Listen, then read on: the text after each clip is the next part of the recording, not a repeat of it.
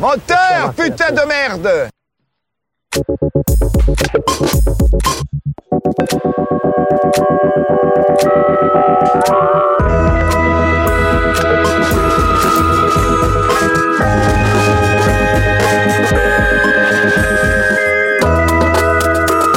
Salut à tous, amis de la lumière dans le fond. Vous êtes bien sur Cause Commune 93.1, ici Grégoire qui vous parle. Euh, je suis entouré de euh, mes experts expertisés pour cette émission cinéma, notre rendez-vous du dimanche soir. Euh, merci à tous de nous suivre. À ma droite, Khalid. Salut Khalid. Bonsoir à toutes et à tous. Khalid, tu es inventeur d'un concept qui est le, cinéma en plein air. Euh, donc génial concept, voir des films en saut en parachute. C'est génial ça. Bah fallait y penser. Fallait y penser, euh, voilà. Euh, sur le long terme, c'était pas possible. Ouais, tout à fait, ouais. Puis des films, j'imagine, très très courts, quoi. Des espèces de courts métrages très très courts, des espèces de vue lumière, en fait. Avec une grosse chute. Une grosse chute. Excellent, merci Khalid pour ce début d'émission qui est formidable. à ta droite, euh, Ethel, salut Ethel, tu vas bien? Coucou. Ethel, tu es réalisatrice d'un documentaire posthume sur Jean-Luc Godard qui passera, sera diffusé sur Arte mardi 7 euh, décembre 2017, qui s'intitule euh, Jean-Luc et les Mycos, une affaire de travelling. Mm. tout à fait. Il était fan de champignons.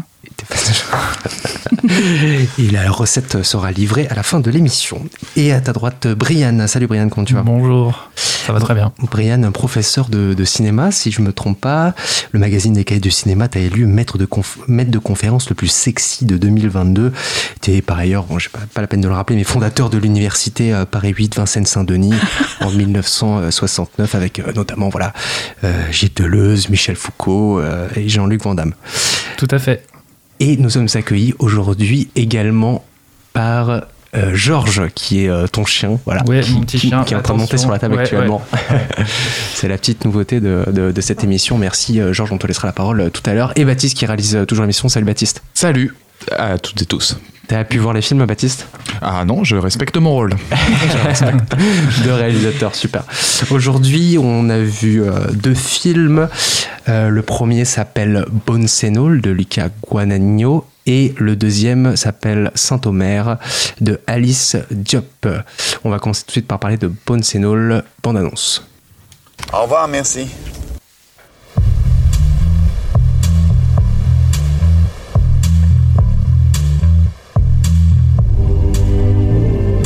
Lover in the story, but the story's still the same. There's a lullaby for suffering and a paradox to blame. I didn't know I had permission to murder and to maim. You want it darker? We kill the flame. Je suis pas une mauvaise personne. Tout ce que je sais, Genre de gars qui se persuade qu'il contrôle tout. Mais pour peu qu'on tire sur le fil. I'm ready. My lord.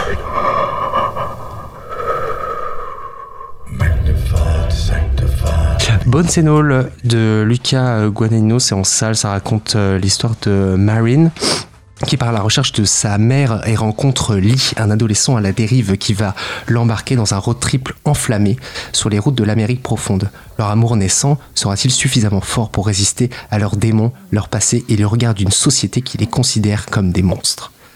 Voilà, c'est un film qui est sorti, euh, qui est sorti euh, cette année. C'est euh, le deuxième film que fait Luca Guadagnino, qui est un réalisateur d'origine espagnole, son premier film américain. Deuxième film qu'il fait avec Timothée Chalamet. Moi, j'avais vu Call Me By Your Name, qui était sorti en 2017.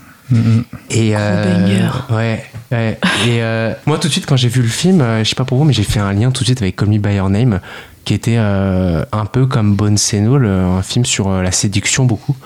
Et Bonne Sénol étant euh, beaucoup plus sanglant, je dirais, parce que ce que raconte pas trop la, la, bande-annonce, mais bon, si on parle pas de ça, on parle pas vraiment du film, qui est toute la question du, du cannibalisme.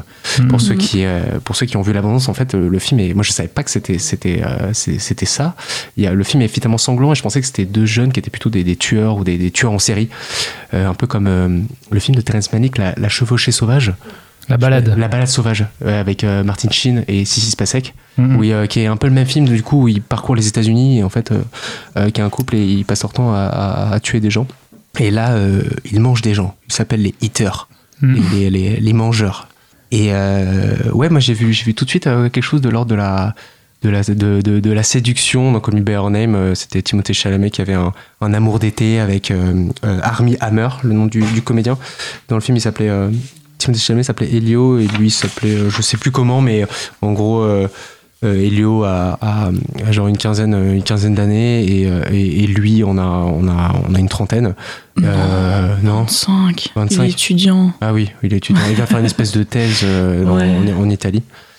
Et, euh, et voilà, avec cette, cette, cette métaphore de l'envie de se, l'envie de se bouffer, quoi. Dans L'envie de, se, l'envie de se mettre une pêche, euh, c'est ça qu'il fait, non Ouais, c'est Une ça. pêche dans le cul, non Non, c'est pas ça. C'est pas ça. C'est pas ça. Non, c'est pas ça. Non Brian, ça c'est a un peu de ça, c'est non des vidéos que t'as regardées hier soir. Non, là on te parle de, de, de cinéma. Non, il y a, il y a une Call histoire de by- pêche. by Your Sex, moi j'ai vu hier soir. Non, effectivement, c'était le. Il y avait une histoire de pêche, mais euh, euh, oui, il y avait, il y avait une, une relation sexuelle entre Timothée Chalamet et une pêche. Et voilà, une on peut le pêche, dire. voilà. Mm. Voilà, c'est ça. C'est ça, tout à fait, ouais. Et euh, qu'est-ce qu'on a pensé de ce film, euh, Khalid? Alors, euh, moi j'ai bien aimé, déjà, dans un premier temps. Non, mais après j'ai bien aimé le côté road movie du, film. Après, sur le road movie, même si on aime bien l'ambiance, hein, ils sont beaucoup en pick-up, en voiture américaine, sur des grandes avenues, beaucoup de nature. Par contre, ce que j'ai trouvé un peu dommage, même si les états se ressemblent quand même vachement, c'est que d'un état à l'autre, j'ai pas l'impression qu'on ait vu la différence à l'image en fait, sur la mise en scène. vrai. En fait, ils pourraient être dans le Missouri, le Nebraska, et j'ai l'impression qu'ils Ouais. sont toujours au même endroit, Mm. alors qu'ils changent quand même d'état Ouais. sur des distances assez, assez, assez grandes. Et bon, sur ça, donc le côté road movie que j'ai bien aimé quand même, sur ça, j'ai été un peu déçu. Ouais, je suis d'accord. Et après, toute cette relation, euh, ce que j'ai le plus aimé, c'est toute cette relation, euh, comment dire, euh, innée. En fait, on, on est, euh, on est cannibale. Euh, et euh, il faut apprendre à vivre avec ou pas. Et par rapport à la relation qu'a euh, donc Taylor Russell, l'actrice qui n'est pas Zendaya, qui lui ressemble vachement, qui est très très forte hein, d'ailleurs dans le film, Ouais. euh, au moins tout autant que, que Timothée Chalamet. Mm. Bah, elle, en fait, euh, elle, est, elle, a, elle fait partie de ceux et celles qui, qui essayent de le cacher, en fait. Et on arrive à un moment du film où il y a des gens qui vont lui dire qu'elle est comme ça, et qu'il faut vivre avec. Donc, J'ai bien aimé ce côté fatalité, on essaye de, de cacher quelque chose d'inné, en fait, qu'on contrôle pas. Et, et ça marche plutôt bien Mm. sur, euh, sur ça. C'est Euh, ça. Ouais, et- pour, ouais, ouais, exactement. Ouais. Et pour, voilà, pour, pour rappeler simplement les personnages, c'est des, c'est, c'est des cannibales qui, ont- qui ont une espèce de, de, de pulsion et qui peuvent pas faire autrement que de, que, Bah, que de bouffer. Quoi. Ils, ils se nourrissent, hein, en Ouais. fait. Ils ont, et C'est ils ça. ont des pulsions qui peuvent plus ou moins contrôler. Et elle, en fait, on se rend compte que, bon, c'est pas, c'est pas un spoil, puisqu'on le, on le sait assez tôt, euh, dès la découverte de leur cannibalisme, c'est que en fait, elle bouge sans cesse, euh, d'état en état, depuis qu'elle est jeune, comme si c'était une fille de militaire, mais elle, c'est parce qu'à chaque fois qu'elle a un petit problème, euh, une petite pulsion, bah, faut pouvoir euh, partir. Ouais. Ouais. euh, faut pouvoir partir surtout tout de suite, pour, Oui, pas, oui, oui. pour pas avoir de problème après. Donc, euh, non, pour le moment, sur ça, moi, C'était plutôt réussi pour toi, ouais. très bien. Enfin, moi, j'aime bien Timothée Chalamet de base, donc euh, Ouais. j'aime bien en général ses films et son jeu. Il me dérange pas plus que ça, mais il, je l'ai trouvé très, très bon dans le film. Enfin, Très c'était bon, c'était ouais. bien, et ça change de le voir comme ça, quoi. Ouais, c'est vrai. La dernière fois que je l'avais vu, moi, c'était bah, Paul Atreides, donc euh, dans Dune. Dans Ouais. Dune, ouais. Donc euh, là, forcément, euh, j'ai bien aimé le voir comme ça aussi. Ouais. Voilà. C'est-à-dire plus, euh, ce que tu disais tout à l'heure, c'était plus extraverti. Ah, mais largement, bah, beaucoup plus extraverti, même très extraverti. Jusqu'à Euh, bouffer des gens, quoi. Ouais, vraiment, là, là. Déjà, mais son jean, euh, bah, il a aussi bouffé Ouais. son, son jean. Il a bouffé son jean, exactement. Il a deux trous au niveau du. euh, du Mais énorme, des genoux, voilà. ouais. Mais non, non, ça, ça, après, c'est c'est des costumes et tout, mais, mais non, mais j'ai bien aimé. Enfin, il, Carrément, ouais. Ouais. Ouais, ouais, tout à fait, ouais. Moi, j'ai bien aimé la photo, les costumes, c'est un peu rétro, comme dans Call Me By Your Name, c'est hyper années 70-80. C'est une très jolie photo, des beaux paysages et tout, mais j'étais un peu déçue en vrai. Ouais. Je trouve que le film, il est beaucoup moins marquant que l'a été pour moi Grave de Ouais. Julia Ducournau, Ouais. qui traite aussi de cannibalisme euh, à l'adolescence.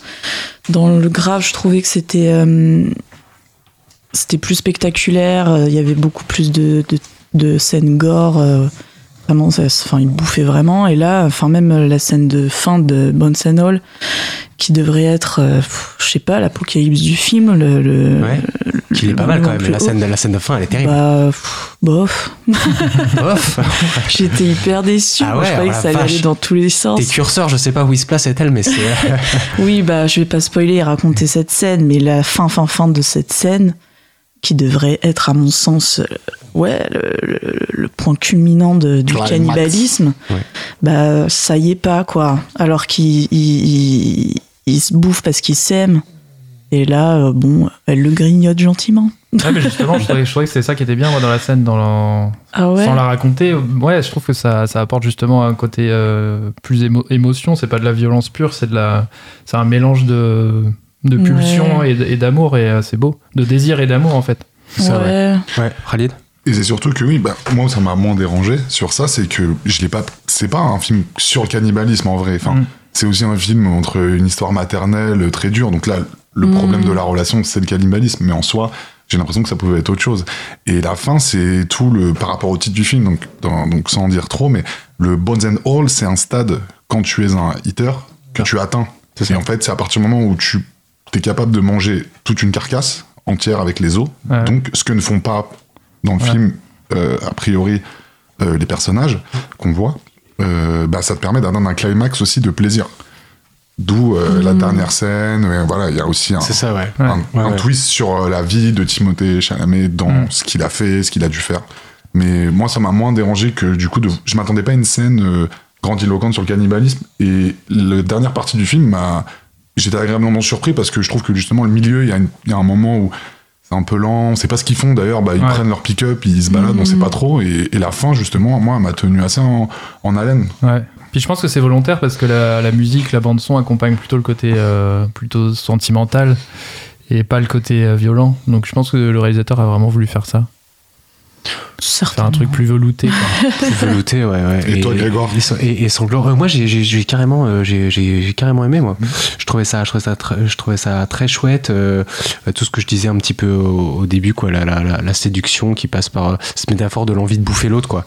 Et, euh, et sur le, euh, ce que vous disiez par rapport au, au, au décor américain, moi, il y, a une- il y a une image quand même qui m'a, qui, qui m'a donné, euh, qui m'a donné une petite claque. C'était quand ils sont euh, euh, tous les deux euh, assis l'un à côté de l'autre dans une espèce de, espèce de vallée Hmm. très verdoyante Hmm. euh, et genre euh, une espèce de plateau mais immense. Et là, pour moi, on n'est pas aux États-Unis, quoi. Vraiment, pour moi, les, les États-Unis, c'est euh, des déserts arides, secs. et là, c'était, ouais, ouais, c'était très beau. On aurait pu être, je sais pas, peut-être plus en Irlande ou quelque chose comme ça.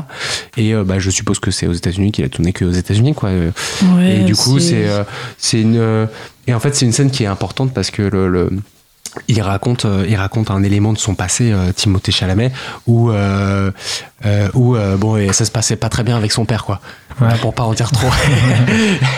Mais la scène est très bien construite et en fait ils prennent vraiment leur temps pour euh, phrase après phrase dialogue après dialogue après dialogue. Là où au début du film c'était plutôt euh, le personnage de Timothée Chalamet qui s'appelle Lee dans le film. C'était beaucoup lui qui apprenait la vie entre guillemets à Marine euh, donc euh, euh, le, le, personnage qui est interprété par Taylor Russell elle qui, qui se découvrait eater et qu'on peut vivre en tant que euh, dans, dans la société mais en tant que fiant également et là, d'un coup, ça se renverse, c'est-à-dire que c'est elle plutôt qui, euh, qui, le, qui le pousse à raconter un peu son passé, à raconter euh, euh, voilà, cette, cette, espèce de- de- d'enfance qu'il a eue avec un père qui était violent et, alcoolique.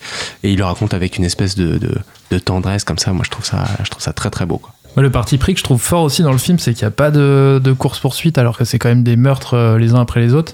Il n'y a Ouais. aucun, Mm. aucun policier. Alors, tu vois à un moment donné une voiture de police, mais en fait, elle est juste là pour faire une patrouille de Des quelqu'un d'autre. C'est Des des- clowns. c'est vraiment des incapables. C'est vraiment des incapables. Il y a une fois où on les voit, moi je me suis dit, c'est quand elle est, elle est dans un café et t'as deux, Oui. euh, deux flics qui rentrent, et ils vont dans la table du fond. Ils ah, vont salut, prendre un euh, café, ils vont prendre un kawa et tout. Ouais, euh, ouais. Vous êtes pas en service, les gars? Non, non, on va te prendre deux bières, s'il te plaît. Ouais, Euh, ouais, ouais. alors voilà. Et puis il, euh, il se capte même pas. Il y a une espèce de tension. Bon, je pense que c'est simplement un plan pour dire que la police existe et que, Ça existe, voilà, et que ça reste des fugitifs. euh, Mais c'est fort du coup de faire un. Parce que ça aurait été un, un- un système assez facile Oui. de scénario, de, de, de- ça aurait pu donner un peu de, de pression. euh, Ouais. C'était super euh, scénaristiquement de faire ça. Et en fait, il le fait pas et c'est, il arrive quand même, moi je trouve, à tenir le film. euh, Oui, c'est vrai qu'on est tout le temps en train de se demander comment ils vont s'en sortir euh, finalement. Ouais. Alors qu'ils ont personne qui les Ouais, embête. personne qui les embête. Ah si, ouais, mais il y a quand même une personne, mais il faut peut-être pas le dire. Mais c'est, il représente pas les forces de l'ordre. Non. Pas des forces de l'ordre. Il représente les, les- les ouais, forces c'est vrai que plus, ce euh, personnage, ouais. il fait hyper flipper. Bah, Mais en plus, il apparaît plutôt à la fin et enfin, je veux Ah, dire, bah, on le voit un peu au début. on le voit, mais je veux dire, il- euh, la il pression arrive, qu'il euh, qu'il- qu'il met, c'est à la fin, quoi. Bah, ouais, dès- mais dès le début, il est très bizarre, il, Il- est hyper chelou. il fait et en fait, truc. euh, il dit, il arrête pas de répéter qu'il est gentil. Ah c'est bizarre, mais je lui ai fait confiance. C'est pour ça que j'ai kiffé aussi. Ah C'est que ouais, j'avais envie qu'elle aille avec lui et tout. ouais. Ah, moi, justement, j'étais, non, mais n'y va pas. mal Ah ouais. Bah, en fait, moi, je- je- j'ai l'impression que c'était, j'étais, je suis resté sur ma fin, tu vois. Il m'intriguait. D'ailleurs, il est joué, donc, il s'appelle Sully. Ouais. Sully, il, ouais. est, il est joué par euh, Mark Rylance, Ouais. du coup. Et c'est vrai qu'il a un côté euh, gentil, mais tu sens qu'il se contrôle pas. Enfin, on le croit dans sa démarche, mais on lui, moi, je lui fais pas, je Ouais, lui fais pas temps, il- confiance dans son. Ouais, mais il se contrôle. Il y en a aucun qui se contrôle, tu vois, des cannibales. Donc, Bien euh, sûr. Bah, plus ou moins. Je, trouve, je sais pas. mais- Bah, il trouve des. ouais, c'est quand même une pulsion euh, contre laquelle ils essayent de, de maîtriser, quoi. C'est-à-dire qu'il faut qu'il mange. C'est c'est ça le truc, c'est qu'il faut qu'il mange des, des, des, des- des êtres humains. C'est vrai que lui, il le fait en slip, ce qui est un peu bizarre. Il le fait en slip, ouais. Il a chacun son style. Et euh, Ça toi, tu le fais pas en slip euh, non, jamais, bah non, bah non. Et euh, Mark Rylance, on l'avait vu. Moi, je, je l'avais vu dans. euh, je sais pas si vous avez vu ce film, Don't Look Up de. euh. Ah oui, ouais. de Adam McKay Ouais. qui est euh, sur, euh, sur Netflix avec Leonardo DiCaprio où euh, c'est c'est la fin du monde euh, et ils vont essayer de et il joue euh, un espèce de faux Elon Musk euh, Oui, c'est vrai, c'est lui. ouais, ouais, et qui, qui est hyper euh, tu sais c'est un espèce de rôle de composition où euh, il, est, il est complètement euh, complètement déguisé euh, euh, cheveux blancs et tout et il a une espèce de de- d'attitude un peu lunaire comme ça où il regarde il regarde dans le vide et puis euh, il est habité par des idées euh, euh, qui sont euh, qui sont qui sont inhumaines entre guillemets puisqu'il euh, il veut il veut simplement euh, euh, détruire cet astéroïde pour pouvoir récupérer les, les éléments qui sont qui sont dessus et il avait un rôle un peu comme ça il a un rôle un peu comme ça dans Bones and All euh, Ouais, et, euh, où, euh, Le mec, on peut pas lui faire confiance. ouais où il est une espèce de, de- de- il est il est figé et en fait il est il est très très chelou quoi Il a un style déjà vestimentaire Ouais. euh, particulier. Oui, oui, oui. Il a- enfin, c'est. Voilà, tu c'est particulier. ouais Petite veste de pêcheur, là, sur. c'est clair avec une petite plume euh, une petite plume dans, dans le sur le chapeau et Ouais. une tresse aussi il a une il a une tresse euh, Petite queue de rat. ouais petite queue de drap euh, qui lui tombe rat. qui lui tombe jusque jusque dans le bas du dos Ah, donc euh, Sexy, c'est- ouais. ouais Khalid Oui, non, mais au-delà des, des policiers, parce qu'à un moment, on se demande, bon. Alors, est-ce que c'est vraiment une partie des espaces américains ou vraiment. Ça peut être la campagne, hein, c'est des- de toute façon, c'est des, des campagnes comme on peut avoir en France, mais à des, des- des échelles beaucoup plus énormes. Donc, est-ce qu'il y a vraiment pas de policiers ou est-ce que c'est une facilité scéna- scénaristique pour pas faire de course-poursuite Bah, moi, ça m'a fait penser dans la série Dahmer, là. Bah, Euh, à un moment, ils, ils en parlent de pourquoi il y a autant de, de meurtriers serial killers aux États-Unis. Et il dit euh, Ouais, parce que le pays est tellement grand, il y a des autoroutes qui permettent de partir à l'autre bout du pays Hmm. et sans que sans qu'on te retrouve, quoi. J'ai l'impression que les États-Unis, c'est un peu ça. C'est. euh, si tu fais, enfin, si tu prends la route, euh, et en plus, t'es dans l'imaginaire de, de plein de films où euh, tu prends la route, tu te casses, tu disparais, en fait. Et Mhm. Dès que tu passes un état, même si tu te fais contrôler, a priori, enfin, ils feront pas forcément un lien directement. enfin, Ouais, euh, non, mais peut-être que ça répond à une réalité, mais n'empêche que le 90% des films auraient mis des, des- une course-poursuite et surtout auraient fait jouer les dialogues là-dessus, c'est-à-dire ça aurait été un- dans le couple même un motif peut-être de, de conflit, j'en sais rien, ça aurait été un peu facile de faire ça. Et ça aurait été aussi intéressant pour le spectateur parce que tu te dis, t'as peur Ouais, pour mais eux, en t'as même temps, enfin, vu qu'ils doivent perpétuellement se barrer parce qu'après leur crime, ça met quand même une tension, même s'il n'y a pas forcément les policiers. Ils sont pas non plus en toute impunité. Il y a, Ouais, mais c'est ça qui est il y a marrant, c'est cette tension de. euh, ils fuient plus les victimes que les que ceux qui pourraient les arrêter, quoi. les- C'est ça qui est marrant. Mais clairement, mais au-delà de la police, moi, par contre, où je me suis dit, bon, c'est euh, en fait, donc, quand il leur arrive d'a- d'assouvir une pulsion, ils, ils regardent la carte d'identité des gens, ils vont chez eux, en fait, pour, Mhm. se, bah, pour se laver, pour opérer un certain nombre de choses. Et chez les gens, c'est vrai que c'est tout le temps vide, il n'y a jamais personne qui sort, Ouais. jamais. Ouais, ouais. Ça, ça m'a plus marqué que le fait de pas de policiers. Ouais. Là, sur ça. un. C'est ça, ouais. Dans le synopsis que j'ai euh, que j'ai lu euh, au début, c'est vrai que ce qui ce qui est précisé, c'est que c'est une Amérique dans l'Amérique profonde. Ils déplacent dans l'Amérique profonde. Ça se sent que c'est des fugitifs quand même qui savent où ils se déplacent et qui vont dans des endroits quand même où euh, où ils sont ils sont à peu près sûrs d'avoir d'avoir une vie tranquille. Et et moi, ce que je voulais, ce que je trouvais intéressant comme invention formelle auquel auquel euh, Luca Guadagnino, le, le réalisateur, il, il s'essaye, c'est euh, euh, il y a des plans furtifs parfois qui surgissent euh, de temps en temps. Je sais pas si vous vous souvenez, mais c'est surtout pour raconter un petit peu le passé des personnages. À un moment donné, on est sur Lee qui qui est dans sa voiture. Et en fait, ils se sont quittés avec euh, avec Marine. Euh, et en fait, il y a d'un coup des flashs de eux deux qui euh, qui qui ont vécu ensemble. Et il y a d'autres moments où des plans qui sont très courts, très, très comme si comme si le, le, le, le, montage crée une espèce de, de, de, frénésie, euh, notamment quand, quand elle va acheter son billet euh, pour la première fois juste après qu'elle ait quitté son père, et elle va à la station, elle achète un billet pour le euh, de bus, et en fait il y a deux plans après où juste elle sort, elle prend la porte de la, de, la gare, et le plan d'après c'est juste elle monte dans le bus, et c'est des plans qui sont extrêmement courts, comme si c'était, ils voulaient juste les placer, où ils ne pas du tout le temps de, de, de le faire. Mm. J'ai j'ai trou- j'ai trouvé ça, euh, et en fait ça parcourt un petit peu tout, le, tout, tout le film. Et euh, je trouvais ça, euh, je trouvais ça intéressant si on peut Ouais. lui donner une invention formelle. Sinon, sinon, c'est vrai que le film n'est pas forcément très inventif. Mais-. Bah non, mais sur ça, moi, t'as raison, j'ai beaucoup aimé, même au début, qu'ils s'étendent pas sur des moments où ça aurait juste rallongé le film. Par exemple, au début, mais il y a une histoire de père avec, du coup, euh, Taylor Russell. Et euh, donc, il y a son père qui est là, qui va la laisser plus ou moins s'émanciper.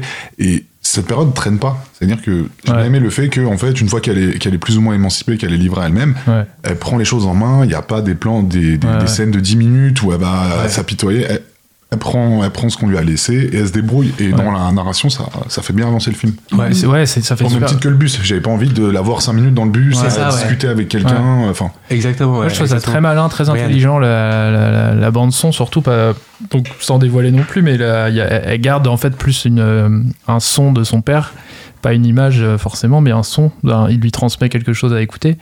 Et j'ai trouvé ça très malin en fait la manière dont ça intervient dans le film à plusieurs moments, Ouais. trop très cohérent en fait avec ce qui se passe parce Mhm. que même même ce- les trucs dont tu parlais, l'espèce de jump cut, je sais même pas si c'est des jump cuts, mais en tout cas des espèces de, de Oui, c'est plans on peut très, appeler ça très comme ça, rapides, je sais pas. Ouais. Mais en tout cas, euh, c'est très cohérent aussi parce que euh, c'est c'est presque des plans de pulsion de tac, ça, ça, va ouais. vite, tu contrôles même pas ce que tu vois. Puis il y a Exactement. un côté onirique aussi que j'ai bien aimé, il y a un côté inconscient aussi qui est trop Ouais. intéressant. Ouais, je les scènes de cohérent. rêve, elles sont Ouais. hyper bien faites. Mm, C'est des flashs. euh, Mm. C'est pas trop appuyé que c'est un rêve. mm. Ouais, Ouais, carrément, ouais. C'est ce qu'elle disait, euh, euh, Taylor Russell, dans une, dans, dans une, dans une interview, elle disait que ce qu'elle aimait beaucoup, c'était que il y avait un espèce de, de, de côté fantastique dans le film quand elle le scénario pour la première fois, mais, mais, mais pas, pas exactement, quoi. Pas tout, pas tout à fait, où le, le film se voulait pas être un film fantastique, mais il y a des petites choses comme ça qui se veulent, notamment le fait que les eaters, les, les mangeurs, ils se, ils se reniflent, ils peuvent se Mhm, renifler. mhm. Ça, ça, fait- ça, ça les rend un peu des personnages, ouais, de, de fan- fantastiques, comme si c'était des, euh, des, euh, ouais, des, des animaux avec des, des pouvoirs, quoi, quasiment. Ils ont Mm. un sixième sens pour pouvoir, euh, pouvoir se sentir. Et ça, c'est pas trop développé pour plus rester sur quelque chose d'assez social où, en fait, euh, si vous vous êtes rendu compte, le, le film, il passe, euh, les, les personnages passent leur temps à se, à se, à se parler des personnes qu'ils ont connues ou, euh, ou de leur passé. C'est-à-dire, euh, c'est-à-dire ah oui, euh, là c'est ta sœur, tu la connais depuis combien de temps Et euh, aussi les personnes qu'ils ont, qui, qu'ils ont mangé, c'était quand ta première fois, ta première personne que tu as mangé et tout. Euh, et, euh, et le père, le père de, Ti- de, de Lee, euh, mais ça arrive euh, euh, petit à petit dans le film, ça a le temps de se, se, de se construire. C'est vraiment ouais, comment ils sont par rapport, euh, par rapport aux autres, euh, comment ils s'intègrent dans la, dans la société. Khalid. Mais ça, mais en plus, euh, de toute façon, leur cannibalisme, il est, il est vecteur pour chacun d'un énorme événement dans leur vie personnelle. Et c'est ce qu'ils ont entre eux, c'est ce qui appartient seulement à leur monde, à eux. Et j'ai adoré la scène euh, avec d'autres eaters autour d'un feu. euh, Ouais. Mm. qui, qui était euh, où on leur apprend le fameux Bones and All. Et Ouais. j'ai adoré cette scène où ils sont entre eaters, il y a l'espèce de sentiment d'être ensemble, mais d'un côté, tu te méfies quand même. Enfin, Mm. C'est ça, ouais. C'était assez.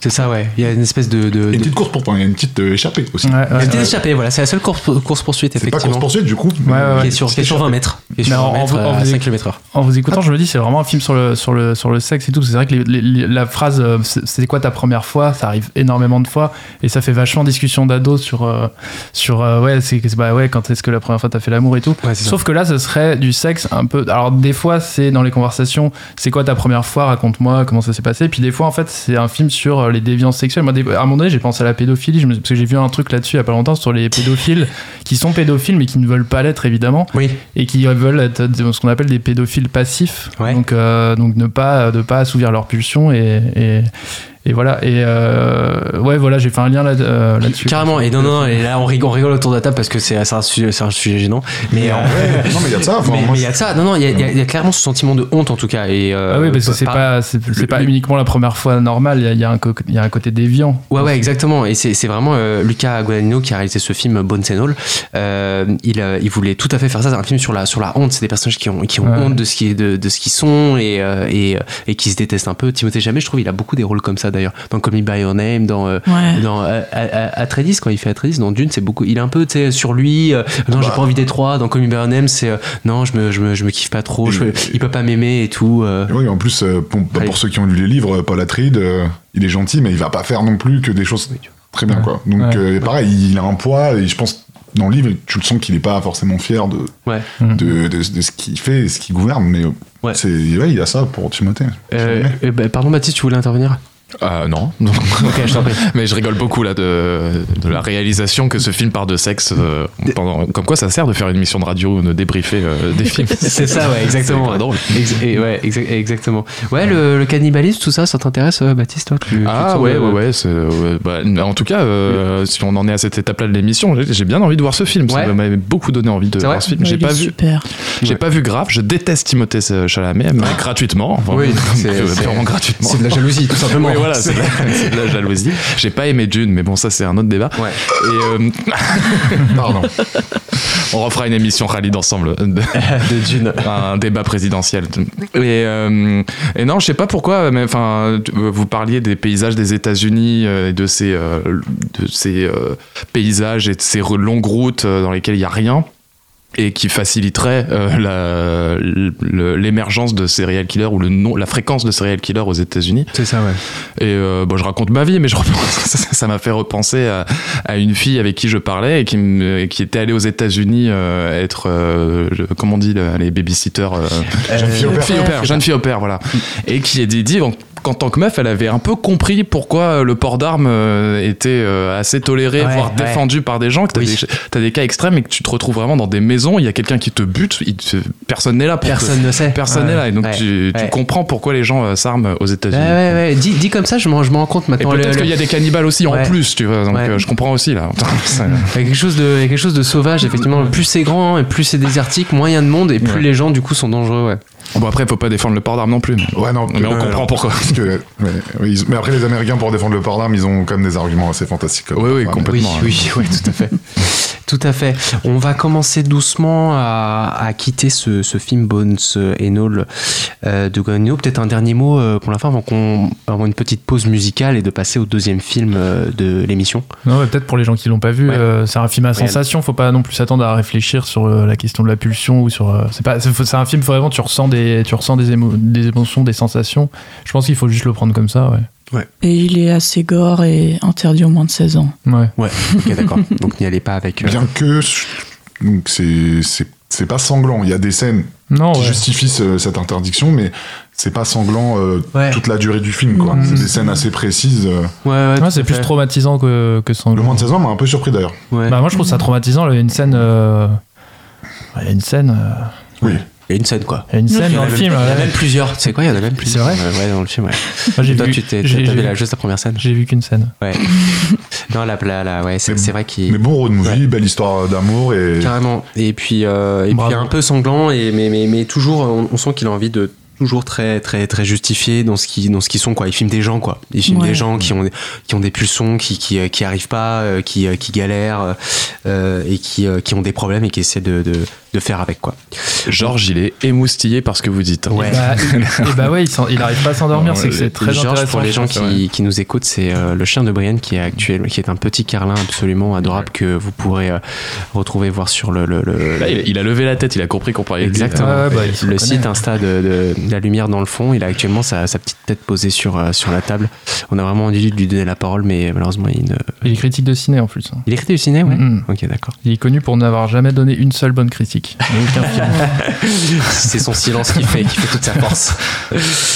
Euh, très bien, on va s'arrêter ici sur ce film euh, Bones and All. Euh, on fait une petite pause musicale avec Leonard Cohen, You Want It Darker, qui est euh, la BO de la bande-annonce de ce film. Et puis on se retrouve juste après, donc dans 5 minutes, avec Saint-Omer de Alice Diop. A tout de suite.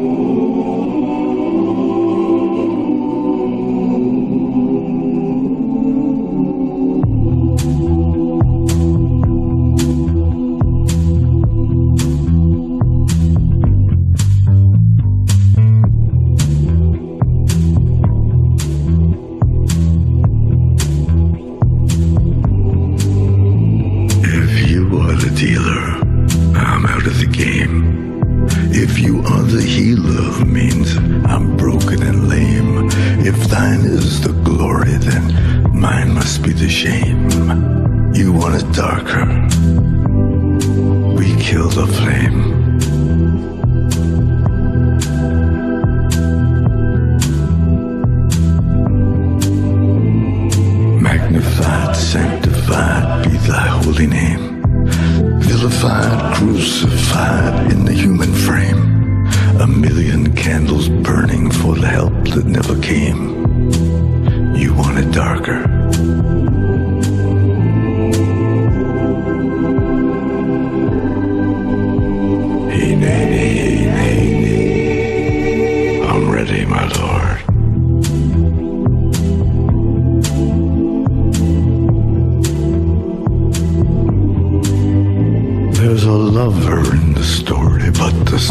Still the same. There's a lullaby for suffering and a paradox to blame.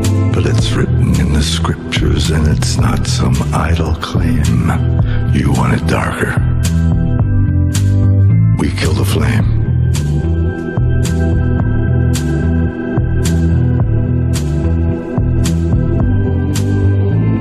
They're lining up the prisoners and the guards are taking aim.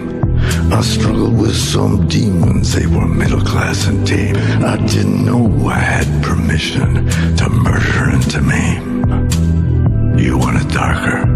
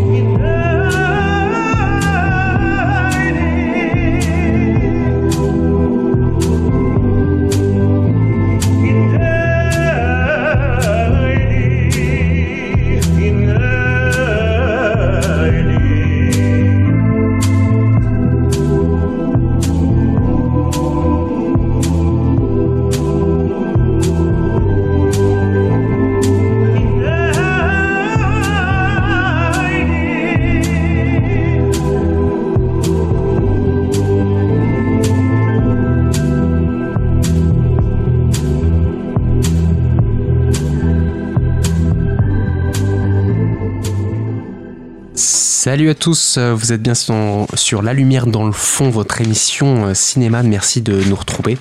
On est bien sur Cause Commune 93.1. On va parler tout de suite euh, de Saint-Omer, un film de Alice Diop, un film français qui raconte l'histoire de Rama, une jeune romancière qui assiste au procès de Laurence Colli à la cour d'assises de Saint-Omer. Cette, euh, qui est une ville euh, dans le nord de la France. Cette dernière est accusée d'avoir tué sa fille de 15 mois en l'abandonnant à la marée montante sur une plage du nord de la France. Mais au cours du procès, la parole de l'accusé et l'écoute des témoignages font vaciller les certitudes de Rama et interrogent notre jugement. Euh, un film chouette, euh, Call Me, euh, euh, Saint-Omer, un film, euh, euh, un film assez, euh, euh, assez froid, je trouve, euh, dans, dans, dans, la façon de, de, filmer. Bon, de toute façon, le, le sujet est assez terrible. Euh, on allait le voir ensemble hier avec, euh, avec euh, Brian et euh, on se posait la question si c'était une histoire vraie et ça l'est en fait. Ah bon Ouais. Ouais. Qu'au début, tu m'avais dit non, après tu m'avais dit oui, après tu m'avais dit non. Non, parce que j'en savais rien en fait. Voilà, c'est ça. C'est plutôt ça. Voilà, c'est plutôt, c'est plutôt ça. C'est plutôt ça. Effectivement, c'est une, c'est une vraie affaire. que- Mais alors attends, qu'est-ce qui est vrai? Oui, voilà, l'affaire pas. Non, mais pas, le fait que la, la meuf ait assisté. euh, Si, en fait, Alice Diop a assisté à ce procès et euh, Ah, c'est comme ça qu'elle a eu l'idée du film. Et euh, le, même le personnage Laurence Colli, qui est du coup une femme noire euh, qui est assez lettrée, qui parle dans un français assez, euh, assez soutenu et, et euh, littéraire, on va dire, ben, c'était également le cas de la prévenue dans la réelle affaire qu'il y a eu Ouais. et qui avait un peu déstabilisé les jurés, le- les médias surtout, et, et voilà, enfin, qui était du coup assez intéressant à, bah, pour débunker les préjugés quoi, sur les, les femmes, les femmes noires, euh, Ouais. les infanticides. Ouais, exactement. Ouais. C'était en le 20 novembre 2013. euh, le corps de sa fille euh, Adélaïde, de 15 mois, est retrouvé euh, par un pêcheur sur la plage de Berck-sur-Mer, euh, Pas-de-Calais. On nous embrasse les auditeurs de, qui nous écoutent à Berck-sur-Mer. On sait qu'ils sont nombreux. et voilà. Et euh, sa, sa mère, euh, qui ne l'avait euh, jamais déclaré à l'état civil, Mm. l'avait abandonné la veille sur cette plage à marée montante. Euh, et voilà, si, les autorités euh, envisagèrent d'abord qu'il s'agissait d'une migrante euh, dont l'embarcation avait chaviré, leurs soupçons se tournèrent vers Fabienne Cabou, qui connaîtra en garde à vue, qui reconnaîtra en garde à vue avoir mis fin au jour de sa fille parce que c'était plus simple comme ça. Entre guillemets. C'est terrible. On va tout de suite écouter la, bande-annonce pour voir comment Alice Diop, en quelque sorte, le met en image. Vous êtes accusé du meurtre de votre fille Élise, âgée de 15 mois. Savez-vous pourquoi vous avez tué votre fille? Je ne sais pas. J'espère que ce procès pourra me l'apprendre. Et toi, Rama, ça avance Ton nouveau roman? Au fait, est-ce que tu pourras accompagner maman lundi? Non, je, je peux pas. Tu pourrais faire un effort quand même. Je me suis comportée comme si je n'étais pas enceinte. Je n'ai rien dit à personne. Et puis j'avais peur pour Lily, je voulais la protéger. La protéger de quoi? De la malveillance. Vous avez sciemment dissimulé l'existence de cet enfant. Êtes-vous dans ma tête, dans mon cœur? C'est une fabulatrice. Je n'arrivais plus à soulever ma tête. Ma vue se brouillait, j'ai eu des visions. J'ai peur d'être comme elle. Comme qui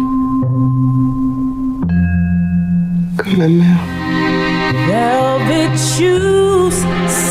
C'est l'histoire, mesdames et messieurs les jurés, d'une femme fantôme, d'une lente disparition, une tragique descente aux enfers. Une mère et son enfant sont ainsi imbriqués, l'un dans l'autre, de manière inextricable. C'est une femme cassée, ta mère. Elle est meurtrie par sa vie.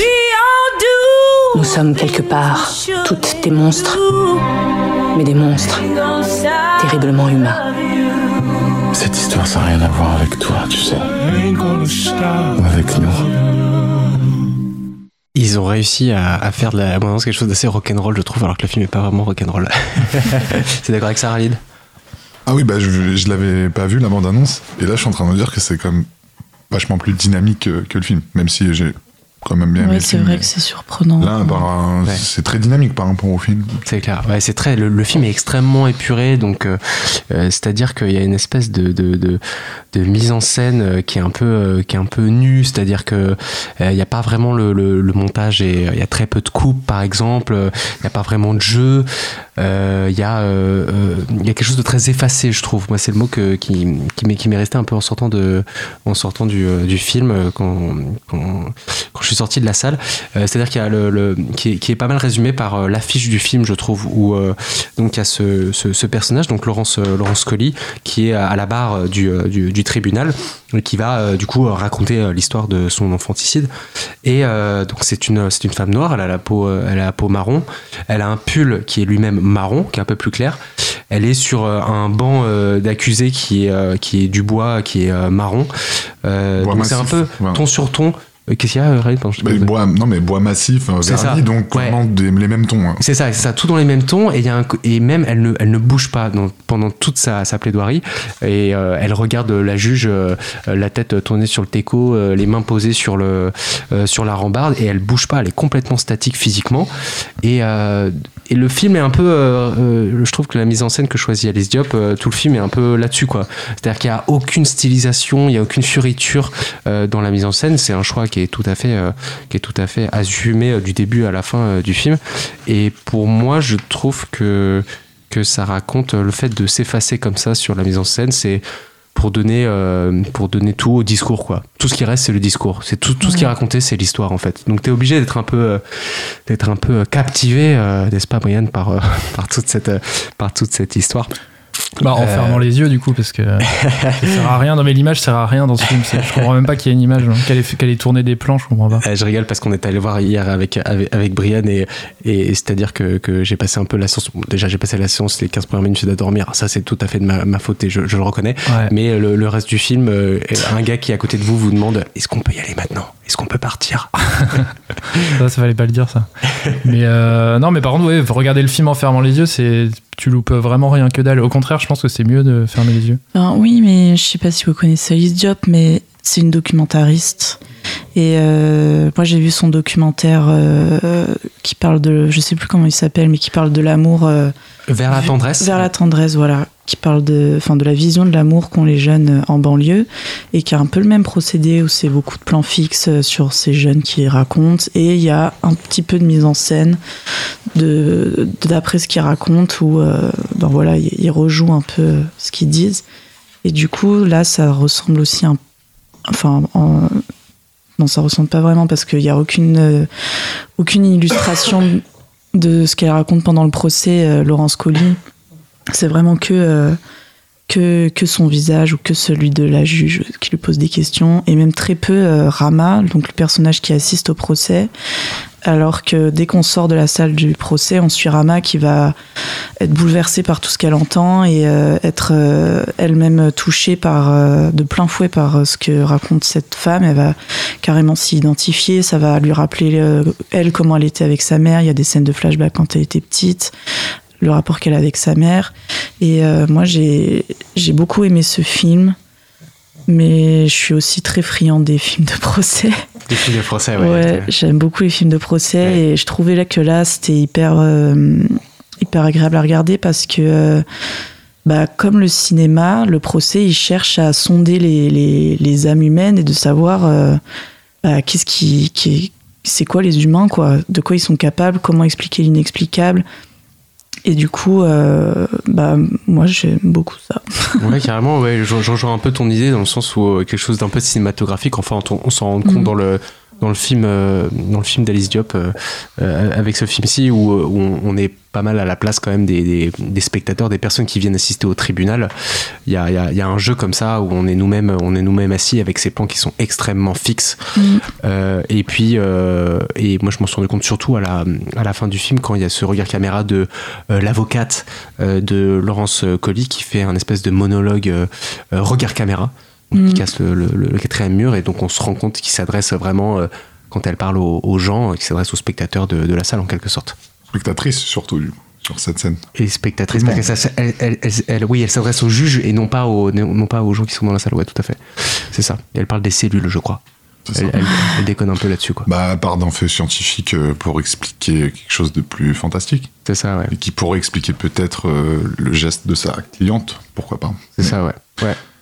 Il y, a un- a truc. euh, Oui, c'est ça. Donc, elle vient effectivement du documentaire Alice Diop. On avait eu l'occasion euh, euh, de la rencontrer une fois à l'université Paris 8. Donc, pour les auditeurs qui nous écoutent depuis un moment, vous le savez, nous, nous connaissons l'équipe de la lumière et dans le fond de- depuis l'université, l'université Paris 8 de, de- de Saint-Denis, nous avons étudié le cinéma là-bas. Et nous avions des des, des- des cours de rencontre avec des jeunes euh, réalisateurs et on a eu l'occasion de, de rencontrer euh, Alice Diop.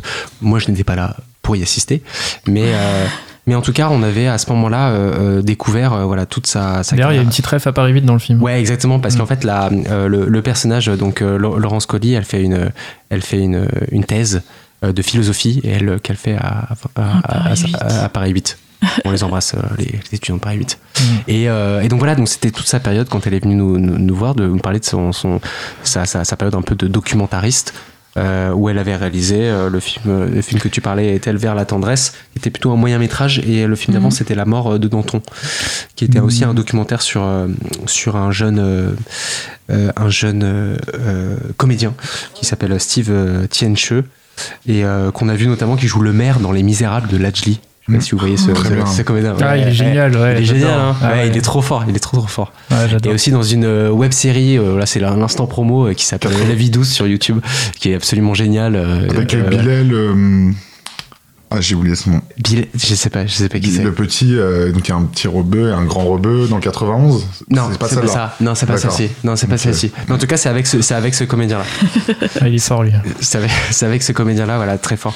Et, euh, et ouais, tout à fait. On pense, je pense que le, dans, dans sa façon de filmer euh, ici avec Saint-Omer et, euh, et aussi dans la, je dirais dans le choix de l'esthétique de l'image, il y a quelque chose de très documentariste. Quoi. On, est, on est beaucoup dans une image qui est télévisuelle, euh, documentaire, où, euh, où l'image est très piquée, c'est-à-dire est très nette, quoi. Ouais. Et euh, il n'y a pas de, il y a pas de stylisation. Est-elle Bah après, moi je suis d'accord que par contre, ce qui reste euh, du film, c'est vraiment euh, le, le procès et pas euh, l'histoire de Rama. Enfin, moi je trouvais que ça c'était un peu raté, euh, c'était pas assez euh, approfondi, c'était pas. Enfin, ça m'a beaucoup moins touché quoi. Et je trouvais ça un peu parfois abusé la manière dont elle était touchée par l'histoire et même qu'elle fasse euh, larmoyer euh, l'œil de la juge qui est censé euh, Ouais. rester de marbre dans une affaire euh, aussi grave, enfin dans n'importe quelle affaire d'ailleurs. Voilà, je trouvais ça, ça joue un peu sur la corde sensible et c'est c'est assez dommage. Je pense qu'on aurait pu s'en s'en passer. Sans quoi. passer, ouais. Khalid Oui, mais juste aussi, on n'a pas précisé, mais je sais pas à quel point on peut spoil ou pas. Euh, alors moi j'aime bien cette philosophie de on peut spoil mais on l'annonce. Ok. Bah, sans vraiment spoil, mais le, c'est dès le début du film. Mais dès le, dès le début, en fait, il y a toute une histoire du meurtre où elle va pas le nier, mais il y a tout, il y a quelque chose autour du vaudou. Parce qu'en Ouais. fait, elle représente une personne tout à fait sensée, et elle le dit même un moment dans le film, elle dit, ce qui vous dérange, c'est qu'une femme comme moi euh, ait, ait pu commettre un acte aussi grave sans raison apparente, sans justification, parce qu'elle avait visiblement aucune raison de le faire. Mhm. Elle, elle va plutôt parler du vaudou, qui est quelque chose, bon bah, ça peut résonner avec l'actualité et l'équipe de France euh, Mhm. il y a quelques mois. Mais en vrai, il y a des gens qui croient, qui croient vraiment à ça. Et en fait, je trouve que pendant le procès, on s'attarde très très peu sur cet aspect-là. Euh, alors qu'en vrai, bah, euh, le but c'était de trouver d'autres responsables. En Mhm. gros, avec elle. Mm. Et il y a personne qui est cité. Elle a dit du vaudou, mais la juge qui pose beaucoup de questions, on lui demande jamais, bah, vaudou, ce serait qui, pourquoi, comment, comment ça se passe, comment vous auriez été, quels sont les effets. Et l'i- l'identification de Rama, moi, j'ai eu l'impression que, ça, si tu veux, la mère, elle a vécu à peu près la même chose quand elle était jeune. Donc, elle a vécu avec une mère un peu. Après, ça, je peux c'est le souvenir que j'en ai de tout à l'heure, ce que j'en sors. Et elle a vécu avec une mère un peu possédée qui demandait des choses et elle a Ouais. peur de elle aussi être possédée de comme de, de, de continuer une espèce de je sais pas de malédiction héréditaire donc elle a peur aussi pour sa grossesse enfin il y a quand même quelque chose tout ça autour de, ouais, du, de l'ensorcellement qui Ah est ouais. pas Ouais. Qui peut traiter. bah, qui est pas traité Bah oui, mais je trouvais que, enfin, que justement c'était pas traité parce que c'était pas ça, quoi. Enfin, c'est très vite évacué dans le film où ils lui disent qu'ils ont appelé euh, ces voyants qui n'ont jamais entendu parler. Et je pense qu'en fait, c'est, c'est voilà, c'est une manière de de se protéger et de, de vouloir s'expliquer à soi-même aussi euh, le, le- pourquoi on agit euh, de manière aussi intense et grave parce que euh, ben voilà enfin le personnage c'est quand même euh, c'est une mytho quoi c'est son problème c'est qu'elle c'est qu'elle ment et que et que voilà Bah, on pourrait avoir le, on pourrait avoir plus de doutes. Je trouve ce serait plus intéressant. Moi, je trouve qu'il y a deux problèmes, euh, de, deux gros problèmes. Déjà, c'est les pleurs. T'en as parlé, Ethel. Mhm. Les pleurs, c'est une catastrophe. Je trouve il y en a trop. Tous les personnages pleurent. Je crois il y en a pas, à part son copain qui pleure pas. Je Et crois que tous les autres pleurent. L'avocat qui accuse. L'avocat, il pleure pas, mais bon, euh, il a pas une larme à l'œil à un moment donné parce que, à mon avis. bon euh, lui il est hyper non. méchant il est Ouais, bien dans son bon, rôle enfin, d'avocat de la défense Ouais. globalement tout le monde a son petit moment euh, de larmes quoi donc déjà ça c'est je trouve ça un peu ridicule et le deuxième truc ridicule c'est le rapport à, à l'intelligence c'est à dire qu'elle elle veut montrer que sa, son héroïne là elle est intelligente elle est prof à la fac et tout. Je trouve que l'entrée du film euh, où elle est dans un amphi et où elle fait un discours euh, tu parles de Rama ouais. Ouais. Genre euh, la métaphysique euh, du solvant de de la transcendance. Enfin en gros un discours on comprend rien exprès pour montrer qu'elle est intelligente. Et après du coup l'accusée faut- pareil il faut montrer qu'elle est intelligente. Et c'est un peu l'espèce de question du film c'est comment une femme aussi intelligente a pu d'ailleurs elle le dit à un moment donné elle dit mais vous vous demandez pourquoi j'ai fait ça alors que j'ai fait des études, je sais pas quoi. C'est un peu ça le- la tension du film. Et on veut montrer qu'elle est intelligente. Alors comment on montre qu'elle est oui intelligente mais en fait pardon je t'ai coupé bah, on, lui- on- on- on l'a fait parler. Moi, j'aurais bien aimé savoir euh, comment elle parle véritablement, cette femme, parce que là, il y a juste les tournures de phrases où elle dit. euh, elle, tourne ses phrases à l'envers, genre euh, aurais-je tué ma fille? plutôt que dire euh, est-ce que j'aurais tué ma fille Ouais. Et ça, c'est être intelligent, quoi. Ouais. Alors, c'est comme ça qu'on montre qu'elle est intelligente. Enfin, je, je trouve ça ridicule. Oui, mais enfin, c'est expliqué dans le film. euh, finalement, elle est jamais, enfin, elle est inscrite en thèse, mais elle est pas vraiment inscrite. euh, et je crois que le film, il parle aussi de, euh, enfin, c'est une femme intelligente, mais c'est surtout une femme noire. Et euh, c'est pas donné à, enfin, les préjugés qu'on a, c'est que euh, elle est censée pas être instruite. En plus, elle est même pas née en France, elle est née au Sénégal. Elle est euh, arrivée pour ses études. Et du Mhm. coup, ça parle de, de, de, de Ouais. ce débunkage de tous les préjugés qu'on puisse savoir. Et euh, Bah ouais, mais sauf que Alice Diop, elle a des préjugés sur ce que c'est que d'être intelligent, apparemment. Parce que les Ou alors elle a des préjugés sur ce que c'est que de faire des études. C'est, enfin, je veux dire, c'est, c'est ridicule. Je sais pas si elle, elle a fait des études, mais c'est pas ça faire des études. Ça tabasse. Après, quand même, ça, pour défendre un peu, quand même, c'est que ça montre, au-delà de le montrer, bon, la façon de l'illustrer à l'image, ça, ça peut être maladroit. Même moi, j'avoue que j'ai trouvé que le début de la scène, c'est de la, c'est de la, c'est un cours de philo. Enfin, je sais même pas d'ailleurs. non, Je- littérature sur littérature, Marguerite Duras. sur- euh, Ah oui, voilà. Et avec une métaphore, avec un autre truc. ouais. Mais c'est surtout que ça représente quand même une certaine éducation aussi africaine. Euh, ouais. où euh, quand tu vas venir en France, bah, tu vois qu'elle, depuis sa naissance, c'est comme si elle était un peu formatée pour, euh, elle le dit, euh, le fait que j'ai pas eu de trop de socialisation étant jeune, parce qu'elle elle dit, elle a juste qu'elle n'a pas d'amis, elle dit c'est parce que je parlais pas le Wolof, donc Mhm. euh, la langue, sa langue maternelle au Sénégal, parce que justement elle est obligée de parler français, donc l'image Ouais. qu'elle a, elle sa façon de parler, elle est quand même amenée sur plusieurs années, quoi. C'est pas elle déboule, elle fait une licence et d'un coup elle parle, elle parle comme ça. Ouais. Mais on- Donc peut-être que dans la vraie vie, cette femme-là, elle-même se, se donne un cliché, enfin, se, se- a envie finalement de ça. perpétuer une espèce de cliché de, de la Mhm. femme intelligente. Donc peut-être effectivement que c'est réaliste. Et ça, ça peut être une critique euh, Ouais. des familles africaines qui veulent absolument que leurs Ouais, quand ils viennent en France, bah, ils parlent très bien français, ils soient polis. La mère dit. Moi, c'était mes deux leitmotivs, c'est politesse et euh, politesse et intelligence, enfin, juste Ouais, ouais, le ouais. savoir. Enfin. Ouais, mais t'as raison, c'est vrai que ça peut se défendre comme ça. Et ouais. par Ouais. contre, le côté de la femme noire, euh, ça aussi, ça m'a manqué un peu. J'aurais bien aimé Ouais. qu'on ait un peu plus de, de choses sur le racisme parce que il te le. À un moment, C'est tu- vrai que c'est en une, une séquence, enfin une mini scène où c'est euh, la, meuf Oui. de Paris Et- 8 là qui dit que Ouais. Sur Wittgenstein, enfin, euh, Elle ferait mieux de faire une thèse sur, euh, sur, Sur ses, euh, Wittgenstein, sur sa ouais. culture euh, plutôt que sur euh, le aurait dû philosophe euh, allemand, je sais pas quoi. allemand euh, autrichien du Ouais, 19e. Et, euh, et en fait, c'est ça, c'est qu'elle lui dit, mais pourquoi elle a pas fait un truc sur Kunta Kinte, limite? Enfin, c'était Mhm. pas loin de ça. Presque ça, ouais. Et, et c'est super intéressant parce qu'un procès, voilà, on montre vraiment un procès. Donc pour ceux qui aiment bien les procès, les films de procès, on, on décortique la vie de, de- de plusieurs personnes. Mhm. En- Souvent l'accusé, aussi les proches. Et dans sa vie, bah, la question du racisme, vu sa situation sociale aussi, elle arrive en France, Mhm. elle va avoir une histoire avec euh, quelqu'un de beaucoup plus âgé qu'elle, avec un, énorme patrimoine social. euh, c'est clairement indiqué, hein, il vit à Saint-Mandé, dans un atelier d'artiste. Enfin, il y a plein de choses comme ça. Et la question du racisme est très peu abordée, alors qu'à mon avis, elle est fondamentale aussi dans Ouais. son parcours à elle. Et Mm. donc, t'as cette petite pique d'une professeure de Paris 8 qui vient témoigner, Ouais. qui critique son choix de thèse, qui comprend pas qu'elle ait choisi cet Autrichien du 19e plutôt que quelqu'un, pour la citer, de sa culture. Mhm. Donc, c'est l'espèce de, de racisme comme ça, inconscient. D'ailleurs, c'est drôle que la seule personne raciste du film, ce soit une prof de Paris 8. Ouais. c'est dommage. C'est c'est non, mais c'est dommage. surtout pas réaliste, je pense. Il y a pas de. Oui. S'il y a bien un truc qu'il n'y a pas à Paris 8. Ouais, c'est ça. t'as des noms à C'est balancer mal peut-être connaître Paris 8. hein. Tu crois Ouais. Ah oui, il y a des, y a professeurs obscurs qui Ouais. officient dans des salles Oui. obscures. C'est vrai. Mais est-ce que c'est On a la représentatif lumière dans le fond. Est-ce que c'est représentatif, quoi Non, c'est pas représentatif de Paris 8, je crois pas. Ouais, tout à fait. Ouais, sur la représentation euh, du, du, du, du, tri- du tribunal, euh, moi, ce qui m'a, ce qui m'a surpris, euh, j'ai jamais assisté à un procès, mais c'est l'animosité des, euh, des avocats, quoi. Ouais. Vraiment, euh, pff, déjà, ils ont un phrasé, les gars, ils arrivent, euh, ils, ils maîtrisent la langue française comme personne, Mm. et puis ils t'attaquent, mec, t'es là, genre, pff, mais je crois que vous avez raison, en fait. Euh, Genre, qu'est-ce que tu veux dire T'es là, j'ai hein. pas, j'ai pas les outils, euh, qu'est-ce que tu veux que je te dise Genre, il est là pour c'est impeccable, t'as une robe, j'en ai pas, euh, genre, euh, pour moi, c'est ok, tu vois.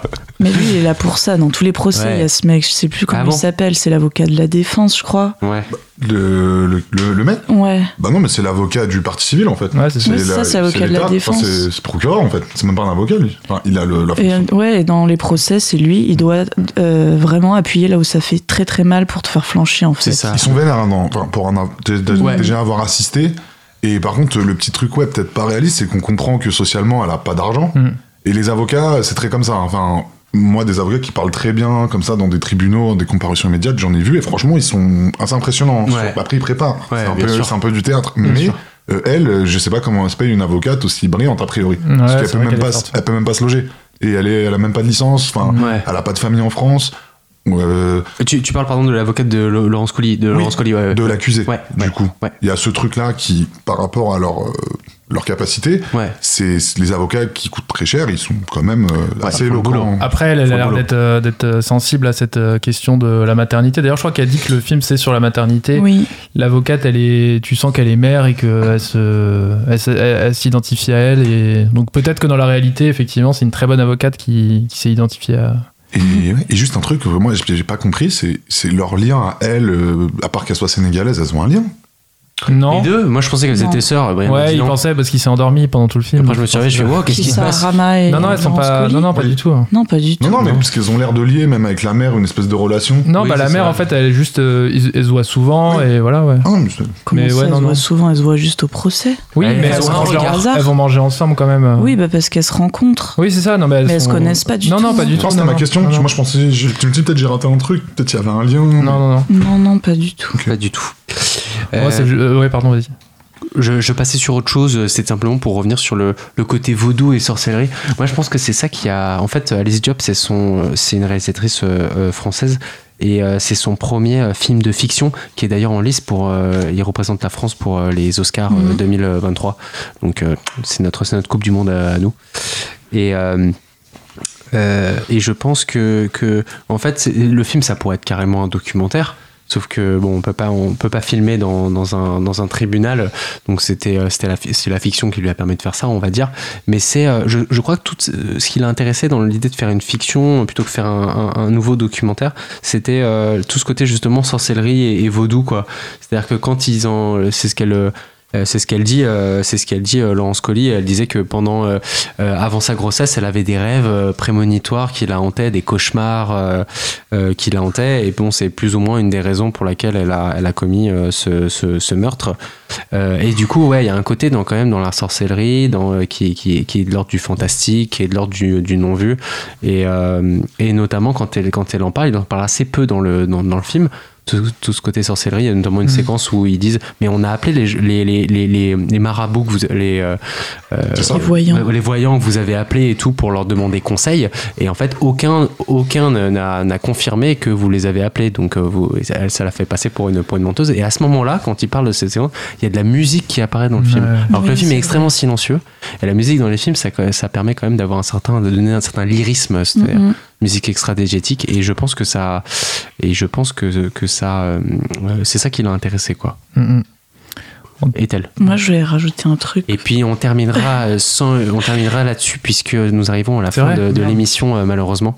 Moi, je vais Euh, juste rajouter qu'en sortant du film, je me suis rappelé de Cyril Hanouna qui a dit pour l'affaire Lola qu'il fallait faire de la justice expéditive et ne pas euh, juger des gens pour des crimes affreux. Alors que, euh, enfin, en voyant ce film, c'est frappant de voir comme euh, c'est hyper compliqué en fait d'expliquer des crimes euh, et la justice c'est hyper important et pour expliquer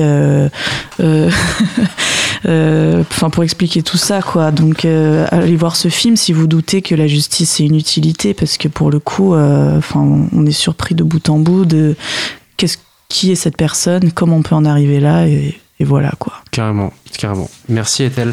Merci à tous, merci Briad, merci Khalid, euh, merci Baptiste et surtout Merci merci, Grégoire. merci Georges.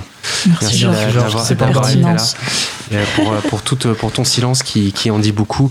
C'était La Lumière dans le fond sur Cause Commune 93.1. Merci beaucoup de nous avoir écoutés. On se retrouve très vite pour une nouvelle émission et des nouveaux films. Ciao, bonsoir. Bonsoir à Bye tous. bye. Bonsoir. Et bonne soirée tout le monde. À bientôt. Thank you.